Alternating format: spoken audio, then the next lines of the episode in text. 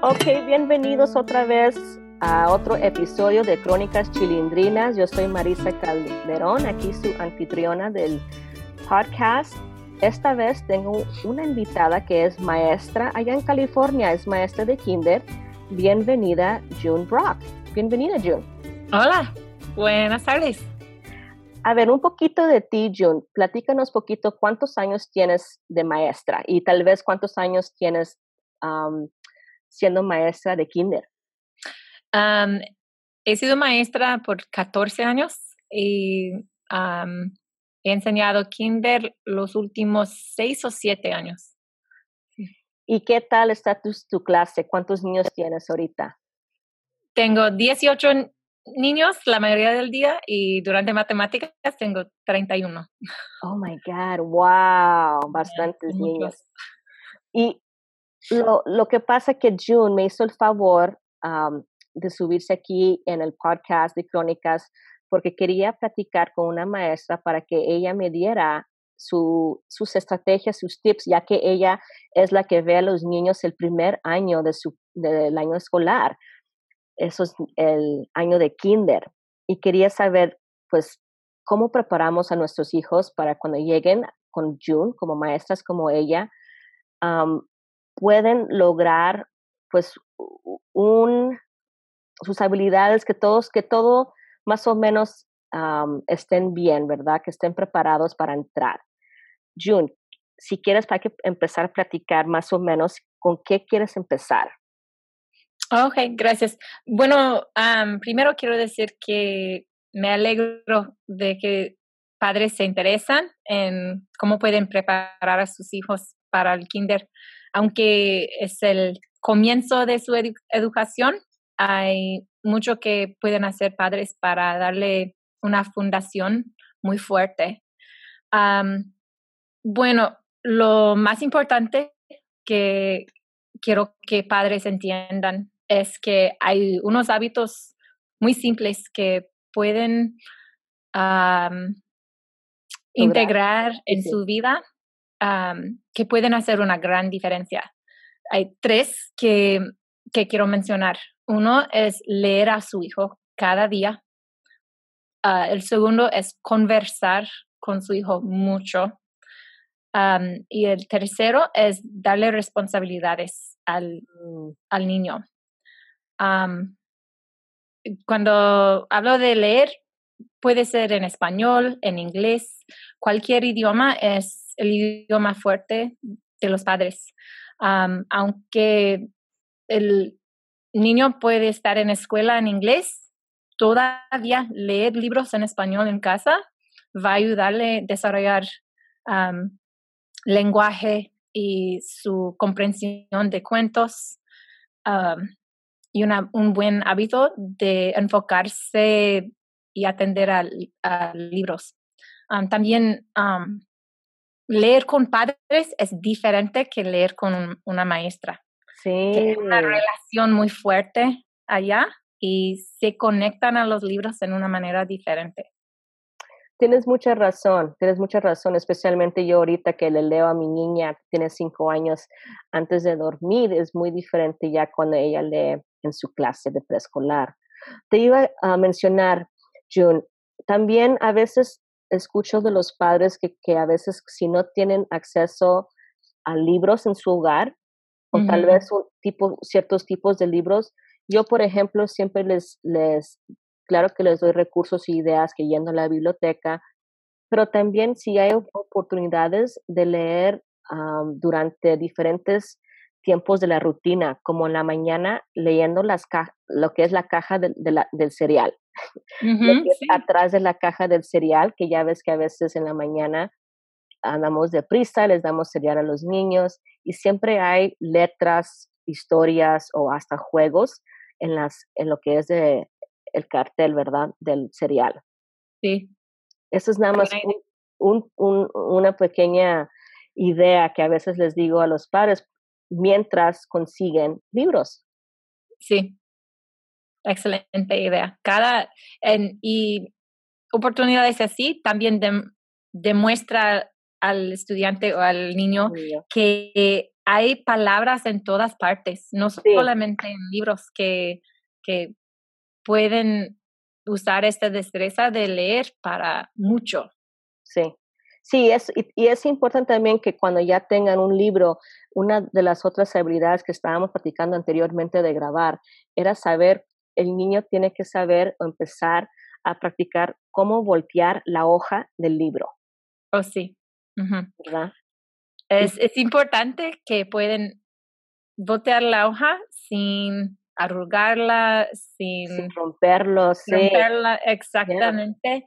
Y cuando, cuando un madre, un padre, abuelita está leyendo al, al niño, el niño puede estar encargado de voltear las páginas para involucrarse en el proceso y también para darle oportunidad a aprender a hacer eso.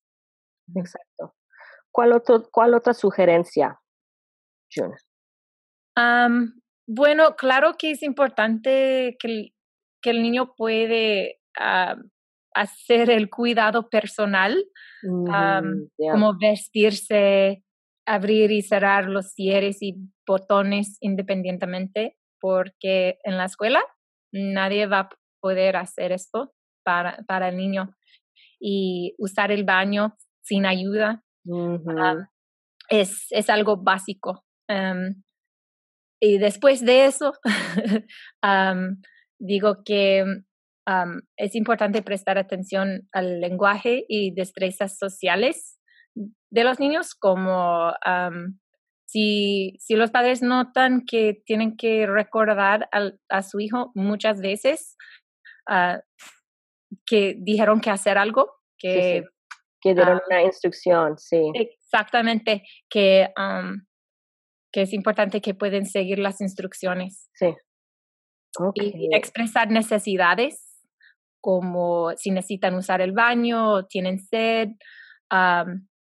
En usted o el padre o madre eh, puede ser que entiende lo que necesita su hijo, aun cuando el hijo no dice nada. Sí, sí. La maestra es diferente, que no vamos a saber que están comunicando todos los niños. Entonces hay que aprender a expresar lo que necesitan. Sí, va a ser muy importante, ya, eso, porque uno como padre tiene esa confianza, ese vínculo con nuestro hijo y, más o menos sabemos lo que, lo que, lo que quieren, pero eh, eh, la maestra eh, o el maestro no, no va a saber. Y, y con 25X tal vez niños en el salón, es un poco más difícil. Así es que, que enseñen al niño tener esa confianza a poder responder y hablar con la maestra cuando, cuando tiene alguna necesidad o pregunta y seguir las instrucciones. Exactamente. Sí, y también es importante que, que los, los estudiantes están preparados a, a poder con no recibir lo que quieren en cada momento, mm. porque en la escuela es muy diferente que en la casa, que mm, puede ser que el niño es el único niño en la casa y, y los adultos pueden cambiar el horario o, acomodar las preferencias del, del, niño, pero en la escuela si hay 28 estudiantes, a veces los niños van a tener que hacer lo que no quieren o van a querer comer y no es hora de comer o algo así. Entonces, si nota que... Que, que batalla el niño con eso. si batalla mucho cuando no recibe lo que quiere o cuando necesita hacer algo, hay que trabajar más con él, con sus transiciones, yo me imagino. Ajá, es algo de practicar, de, esa habilidad. Y firme Sí. Quiero decir que no, no cambiar todo para, para el, niño, para que aprenda que no va siempre a recibir lo que quiere. Entonces, yo le llamo esto el ritmo del día, rhythm, of the day, que muchas veces tenemos nuestro plan, nuestro horario y llega otra cita y se cambia la rutina. Algunos niños sí tienen dificultad en cómo manejar estos cambios. Si uno como padre sabe que nuestro hijo ahorita está batallando con ciertos cambios de rutina, ya es tiempo para ayudarlos con la transición, hablando sobre eso, hablando y reconociendo, oye, híjole, íbamos a ir a la biblioteca, ¿verdad, mi hijo? Ah, pero, pero luego tuvimos otra cita. Yo sé que estás triste o yo sé que te molestó. Reconociendo eso y no nada más, you know, que tienes que ya aguantarte. No, no, no. Es importante también reconocer cuando hay un cambio y luego para que el niño se pueda ajustar un poco y se sienta escuchado también. Así es que el ritmo del día, el, el practicando esas rutinas con el, con el niño para que cuando esté en la escuela sepa manejar un poquito mejor esos cambios que, que tal vez pasan, así como en la vida, ¿verdad? Que pasan. Mencionaste un poco sobre la autorregulación, the self-regulation. Sí. Cuando pasan esos cambios de, de la rutina, cómo maneja el niño sus emociones. Y creo que mencionaste, este, este también era uno de los tips, ¿verdad? De cómo ellos manejan esos cambios. autorregulación. ¿Qué puedo hacer yo, el niño? ¿Qué habilidades necesito trabajar con el niño para que maneje sus emociones, para que pueda identificar sus emociones y expresarse en una forma saludable o positiva? Mm. sí, las emociones son parte de la vida normal y primero es importante que comunicamos esto a, nuestros hijos, que cuando sienten sentimientos fuertes, que no les castigan o les digan que no deben de sentir así, pero podemos ayudar a los hijos a identificar qué son estos sentimientos que tienen, que, oh, yo veo que estás muy triste ahora, yo veo que estás enojado, para darle este lenguaje, para ayudar, a, ayudar a su hijo a identificar estas emociones, para que en el futuro puede poder expresarlo por sí mismo. Sí. Me siento triste, me siento enojado. También puede enseñarle como maneras de de, manejarlo, ya, manejarlo, como, manejarlo, sí. Ok, cómo desahogarse, ajá, cómo desahogarse sanamente, respirar profundo, a veces descansar un rato, tomar un, no sé, break, un receso, ya, un pequeño receso, de la actividad que están haciendo.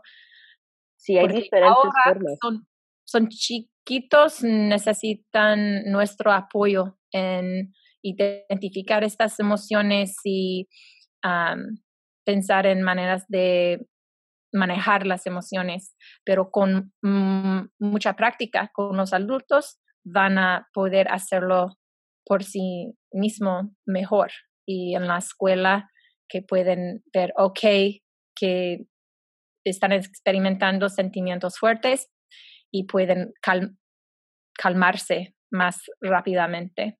Sí. Sí, exacto, exacto. Ok, ¿cuáles son algunas, unas dos más, yo pienso? Ok, bueno, también hay lo académico, que en la escuela sí van a estar aprendiendo mucho y aunque no van a saber todas las letras y escribir cuando entran kinder, es por eso que están en kinder, para aprender estas cosas, hay ciertas habilidades que si las tengan cuando entran, les van a ayudar muchísimo. por ejemplo, saber su, las letras en su nombre, poder decir, ok, mi nombre es Ana, eh, es la letra A y la e, letra N, que pueden decir los nombres de las letras y también empezar a escribir su nombre. Y cuando, cuando ustedes están o cuando los padres están practicando escribir el nombre con, con el niño, es importante que les enseña que el primer, la primera letra es mayúscula y las demás no, porque si aprendan toda mayúscula, es difícil cambiarlo más tarde. Sí, es difícil corregir eso. sí. sí. Y mientras que estén practicando escribir estas letras de su nombre, también van a van a ganar experiencia con usar un lápiz, pueden, pueden hacer proyectos de arte en casa que van a estar practicando con lápiz, con crayolas y también tijeras, porque enseñar a 28 estudiantes a agarrar oh, tijeras correctamente es difícil. Entonces, si ya tienen experiencia con eso, es más fácil para ellos hacerlo en, clase. Y también pueden jugar con contar cosas en casa, identificar colores de los objetos en su mundo, lo que ven en libros, porque ya saber los colores y poder contar uno a diez posiblemente le va a ayudar, va, va, a darle más confianza cuando sí, más ventaja, ya también. Así es que identificando los colores y luego sabiendo contar a uno a diez. Sí. Una cosa, perdón. Oh, y yo también iba a mencionar la importancia de jugar, de realmente jugar. Tantos niños ahora están pasando mucho tiempo mirando tele o más jugando en tableta o mirando videos de YouTube en tableta, pero así no tienen tanta experiencia con jugar, manejar objetos, manejar relaciones con otros, niños. Hay, hay tantas experiencias sociales y también de aprender. sí, el pensamiento crítico, sí, sí. Sí, que pueden tener por jugar, jugar afuera, jugar con bloques, hacer rompecabezas, pintar. Es importante tener un límite de cuánto tiempo pasan en estas actividades solitos, con tableta, con TV. Estoy totalmente de acuerdo y estuve platicando sobre eso en el otro podcast, sobre la tecnología y el uso de la pantalla, de la televisión. con el juego puedes lograr la mayoría de estas habilidades, de estas sugerencias que mencionó June. Con el puro juego se, se puede lograr la, mayoría de estos de estas cosas pues para prepararlos para la escuela. Una, una idea que les iba a dar sobre las letras y escribiendo su nombre y, y contando, una actividad que hacemos, bueno, que tenemos con los niños, sea en preescolar y en kinder, es que tenemos una, una mesa donde los niños son animados a hacer tarjetas para sus papás, para sus abuelos, para sus amigos, porque a veces pensamos que, oh, es la tarjeta nada más para el cumpleaños, o tal vez es la tarjeta nada más para el día de San Valentín. Y realmente se puede hacer una tarjeta, a greeting card, para cualquier ocasión sea una ocasión que tal vez un amiguito se le, se le murió su pescado. Oh, vamos a hacerle una tarjeta. Y, y tienes que firmar tu tarjeta y, y, pues ahí está. Estamos practicando nuestro nombre. Y luego le puedes, le puedes cortar una figurita, un, un corazón. Ahí estamos practicando con las tijeras. Así es que la, haciendo las tarjetas es una de las mejores y para mí es, es, un, es algo barato también Muchas veces yo guardo las tarjetas que me mandan ah, por correo de diferentes, no sé, negocios que te mandan. Yo guardo los sobres y, las tarjetas y los usamos ah, para diferentes manualidades. Pero estaba pensando en esa, esa pequeña idea para los padres, para que tomen eso en cuenta. Sí, y esto me recuerda de una buena manera de practicar muchas de esas destrezas. También son juegos como juegos de mesa. Sí, sí, juegos de mesa. No sé, como Candyland o así estudiantes o niños están aprendiendo a tomar turnos, están aprendiendo cómo manejar sus emociones cuando no ganan. Sí, sí, sí. Están aprendiendo contar espacios o identificar colores. es, es una experiencia muy rica Ajá, muy rica, sí, sí, sí, e, exactamente, y muy fácil también para involucrar eso en, en, tu, en tu rutina.